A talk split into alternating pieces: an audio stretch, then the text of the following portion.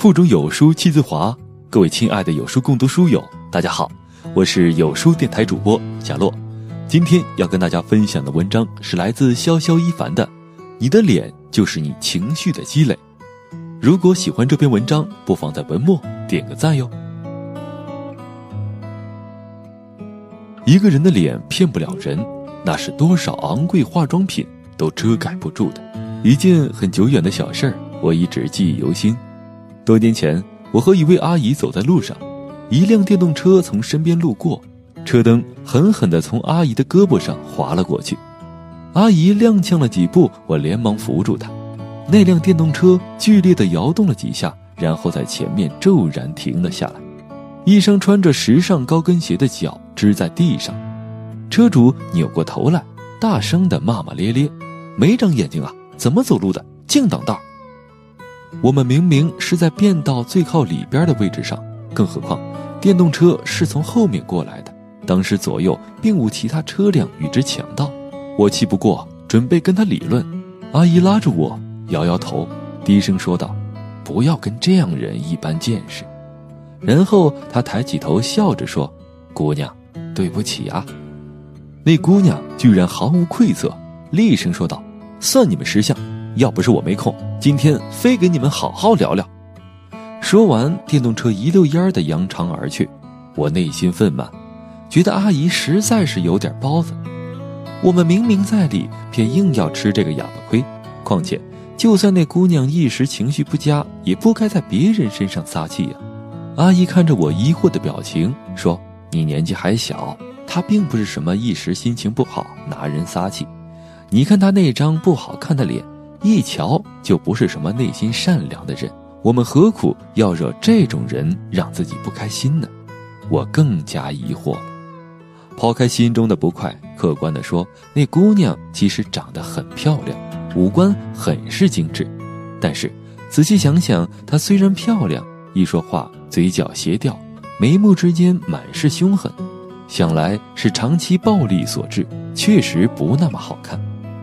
好看不同于漂亮，无关外表的精致与否，是一种让人很舒服的内心体验。当然，这是我后来才领悟到的。一个人的脸骗不了人，那是多少昂贵化妆品都掩盖不住的。一个人日常的情绪是先于也深于各种伪装，最深刻的呈现在脸上的。正所谓，看孟郊春风得意马蹄疾，一日看尽长安花。关黛玉，一年三百六十日，风霜雨雪严相逼。对于一个人好看不好看，孩子通常是很敏感的，是天生的评判者。这也是我们成长中对于情绪判断的第一个懵懂却准确的阶段。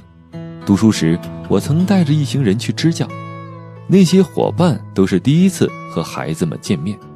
仅仅是在自我介绍之后，大家的受欢迎程度就有了明显的区别。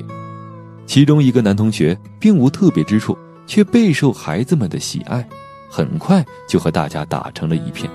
就连平时不怎么爱说话的孩子也变得活泼了好多。而同行的某些素来性情乖戾的俊男靓女，虽然能歌善舞，却依然备受冷落。我心生好奇，私底下问了几个孩子。为什么他们特别喜欢那个男同学呢？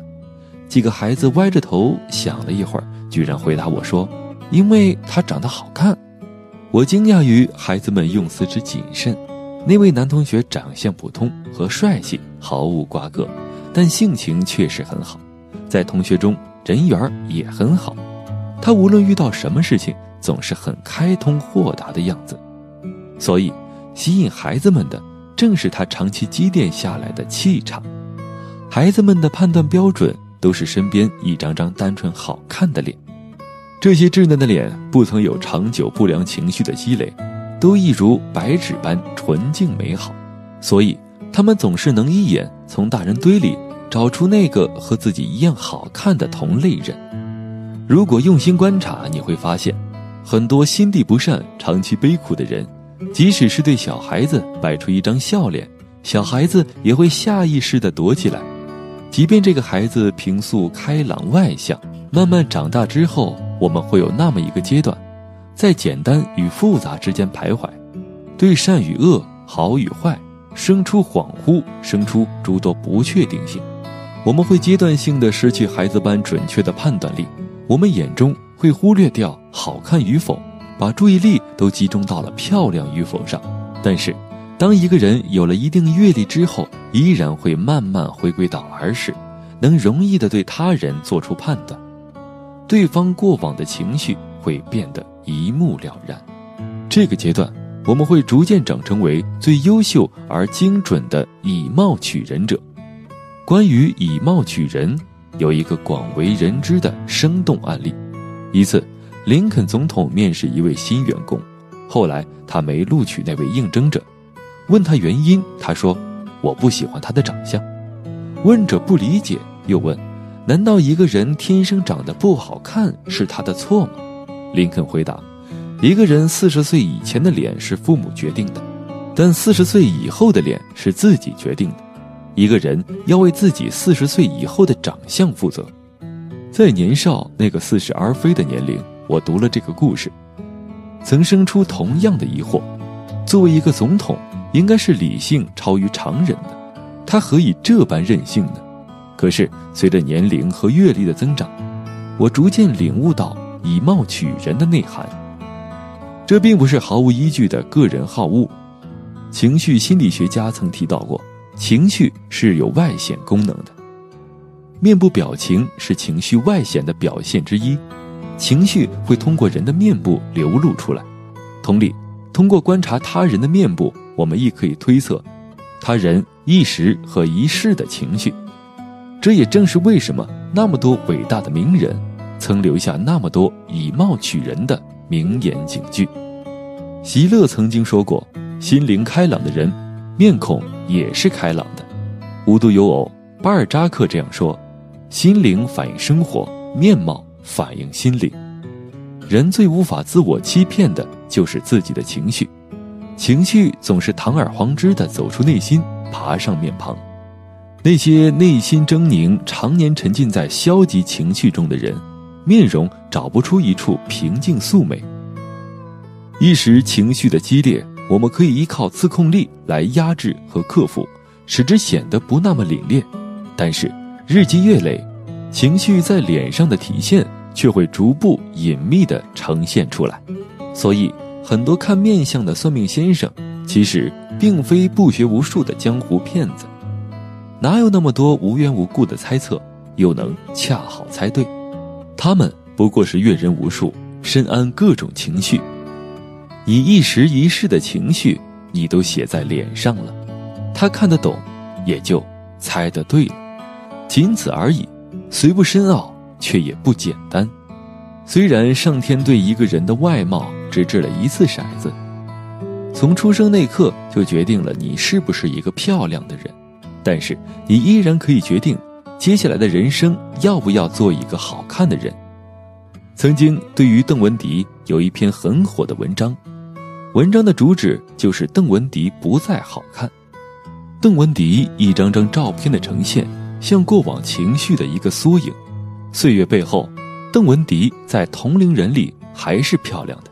但是却已经不再好看，那些照片会给你的内心带来很大的触动，因为对比实在太明显。这张脸和眉宇间展露出来的是丝毫不加掩饰的怨怼、凉薄和不开心，写满狰狞和只管输赢的种种情绪，任何化妆品都无法遮盖。明眼人一眼看得出，这些年他应该过得。很不快乐，内心充斥着难以控制的不良情绪。与人交往，很多人都无意识地选择那些面容看起来明亮的人，那种清澈和美好能瞬间点亮别人的情绪。那些美好善良的人，即使是面对人生中的各种竞争和压力，也不会变得面容狰狞和阴暗。压力从来不应该成为一个人变得不好看的理由。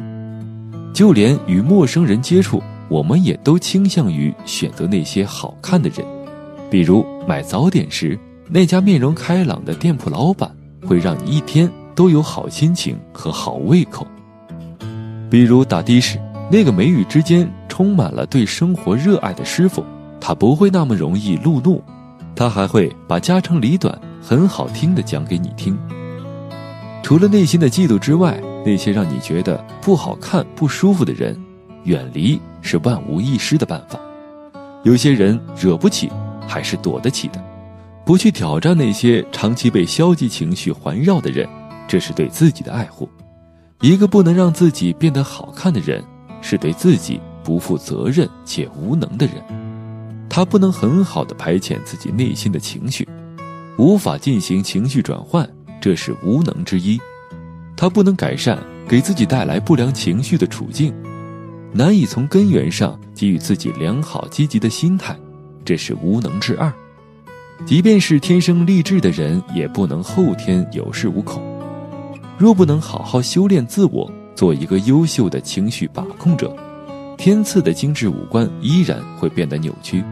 做个好看的人，远胜过一个漂亮却狰狞的人。好看的人才能有一个真正漂亮而坦荡的人生。当你能够为自己营造一片开阔时，内心就迎来了春暖花开。你那么好看时，你就已经赢了自己，你还怕什么呢？在这个碎片化时代，你有多久没有读完一本书了？欢迎大家下载有书共读 App 收听领读，我是主播贾洛，在美丽而遥远的赤峰给您送去问候。